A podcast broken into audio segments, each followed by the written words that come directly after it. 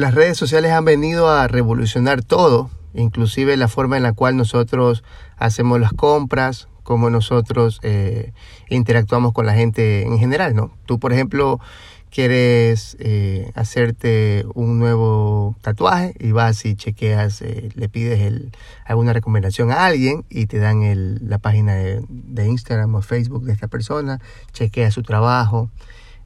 lo mismo pasa, por ejemplo, cuando quieres comprar algo yo no sé ustedes, pero yo tengo mi par de zapatos favoritos.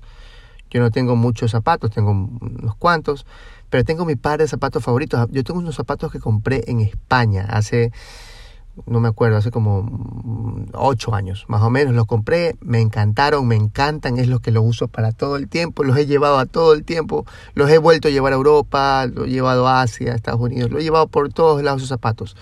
Esos zapatitos me acompañan siempre. Y como me gustan tanto, y me han salido recontra que buenos, porque si tú me lo ves, tienen ocho años, pero siguen este, impecables, siguen vacancísimos y le saco la puta. Entonces, yo lo que hice, bueno, bueno, voy a coger, voy a chequear esta marca que es muy bacán, es supuestamente eco-friendly, no, ni sé qué cosa, y con material reciclado, ni sé qué vaina, pero no importa, lo importante es que son muy buenos.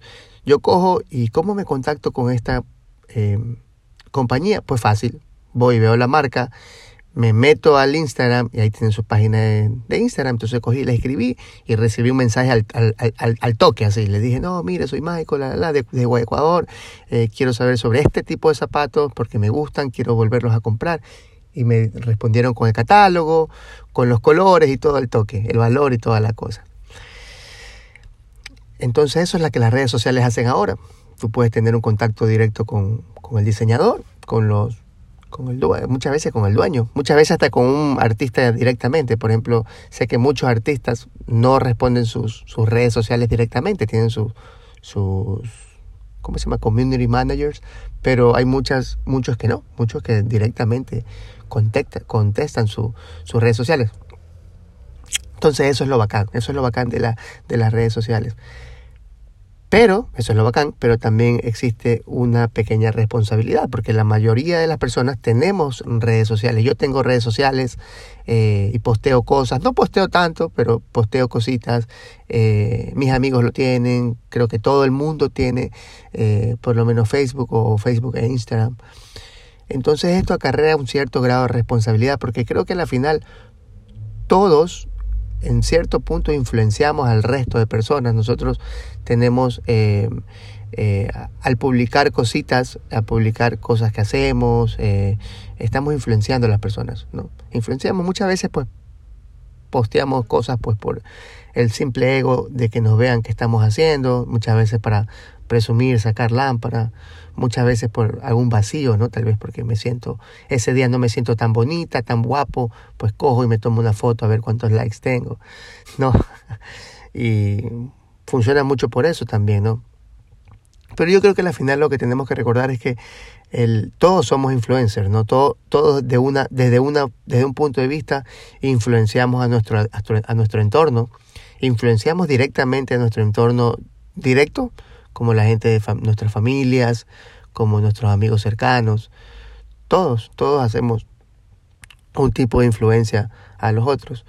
Yo he pasado últimamente por una etapa, pues, un poco, llamémosla flexible de, de, mi dieta. Yo tengo, eh, no sé si sabían, pero yo tengo ya cuatro años y medio, ya voy para cinco años que no como carne, en teoría, ¿no?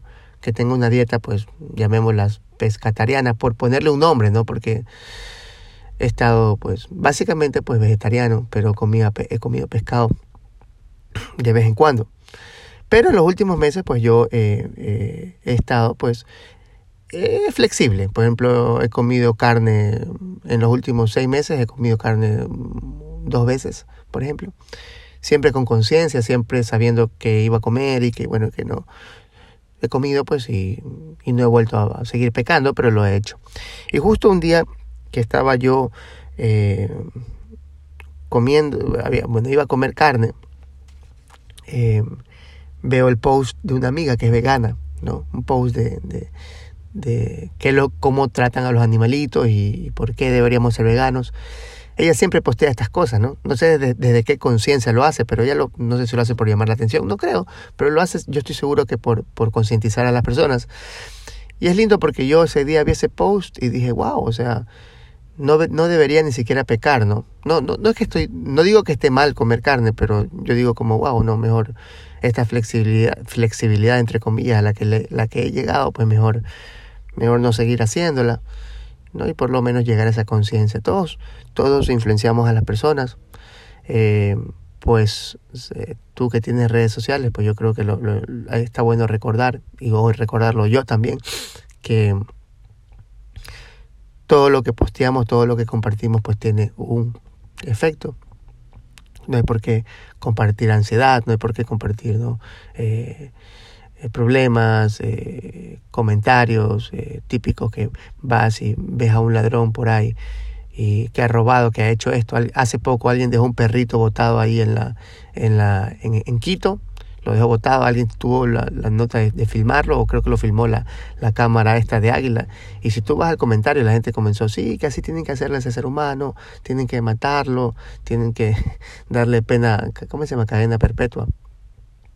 Y al final, pues también impartir ese odio por redes sociales también creo que está mal, ¿no? Como Creo que al final lo que trato de decir es como las redes sociales son muy poderosas, han venido a ayudarnos, pero también pueden, eh, como nosotros las manejamos todo el tiempo, estamos adictos a ellas, creo que tenemos que tener conciencia al manejarlas, recordar el poder que tienen ellas sobre nosotros y sobre el resto de personas.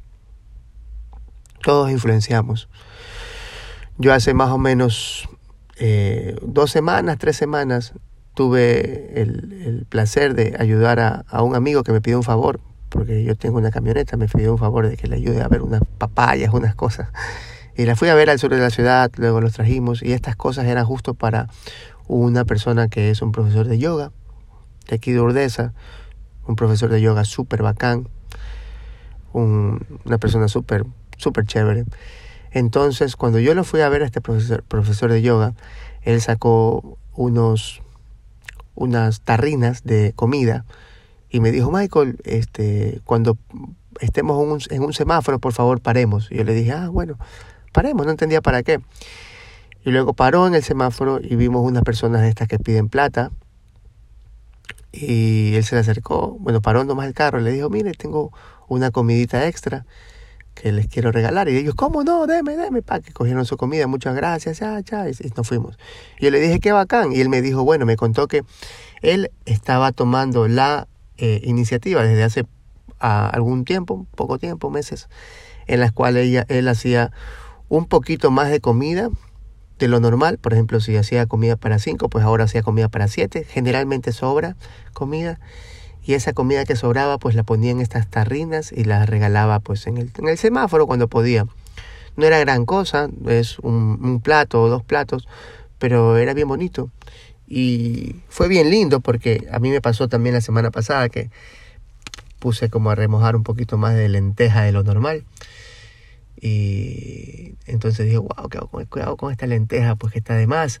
Lo que hice fue simplemente cocinarla y e hice un poquito más de arroz y compré esas em, tarrinitas de, papel que venden en el comisariato que me cuesta como 2 dólares, te dan como 20, 25. Y dije, bueno, voy a copiarle el, el consejo pues a, a este profe, a esta persona.